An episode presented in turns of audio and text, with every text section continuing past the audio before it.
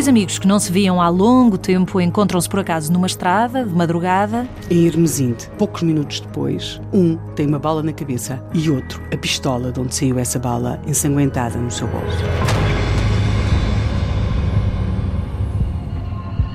As aparências iludem.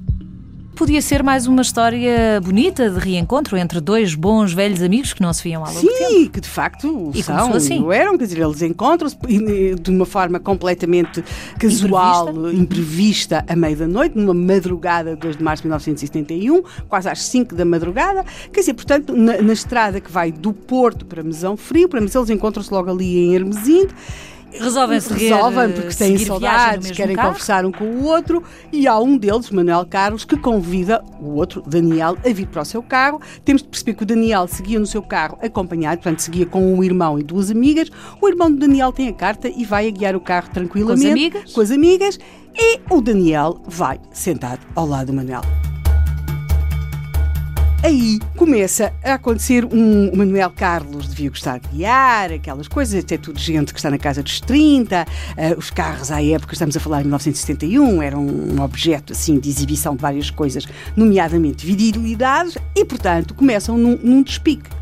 Começam num despique, segundo se consegue reconstruir depois, quem é que guiava, quem passava, quem não passava, ou seja, poucos minutos depois desta viagem. Começaram nessa começado, brincadeira perigosa, mas É- uma brincadeira. é uma brincadeira, só que acaba de uma forma complicada, porque Manuel Carlos perde o controle da viatura, de alguma forma choca com um carro que vinha de frente, mas que ainda conseguiu encostar à berma e, portanto, ele choca, não amolga muito esse carro, não causa grandes danos nesse carro, embora cause alguns, mas vai sim chocar, colidir de frente com o portal de um prédio O aparato deve ter sido um grande. aparato, estrondo, aquelas coisas todas. Quem fica ligeiramente ferido é o Daniel, fica ligeiramente ferido num joelho e na cabeça. Recorde-se que quem morre no início desta história, que se sabe, é o Manuel. Portanto, na Manuel. altura, Não, Até está, aqui, está tudo ferido bem. É, é o, é o Daniel.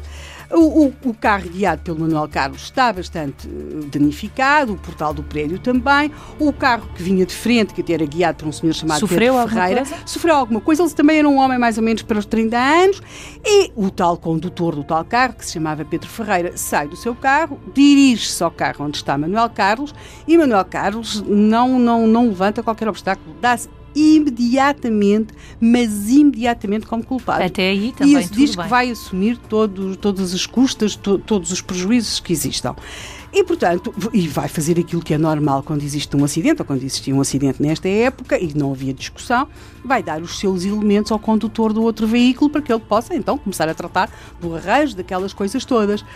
E hoje em dia isto já não é tão vulgar, mas à época, e temos de perceber que o Manuel Carlos era aspirante de finanças, eh, mas não tinha ali um cartão que era muito frequente na época, um cartão de visita com o nome, a morada, o número de telefone, quando o havia, e, e- mas ele não tinha, não tinha ali consigo um cartão. O outro automobilista, que tinha ficado, o tal senhor Pedro Ferreira, tinha ficado com o seu carro machucado, diz que vai ao carro dele, que estava um bocadinho machucado, buscar uma caneta, uma esferográfica para tomar nota dos elementos. E, e é aí, nesse momento, que a cena muda completamente. Ou seja, este homem que vai ao carro buscar a esferográfica, um, portanto, tem de se virar de costas e ouve o som de um disparo. Há um disparo. Há um não disparo. foi a pessoa que foi buscar a Não, esferográfica. não. Quando se vira, deixou de estar perante um acidente no qual o seu carro, na verdade, também ficara amolgado, mas passa a estar diante de uma cena que ele nem percebe bem o que é. Macabra até. Pois, porque ele vê aquele homem com quem acabara de falar, Manuel Carlos, que lhe disse que se chamava Manuel Carlos e que se dera como culpado, percebe que ele está caído e tombado no chão. Percebe que está muito mal. E vê um outro homem ferido a ser levado como se estivesse a ser preso. Então e o que é que aconteceu nesse meio tempo? Conforme diz este senhor Pedro Ferreira, automobilista do tal carro que tinha ficado amolgado, não percebi nada.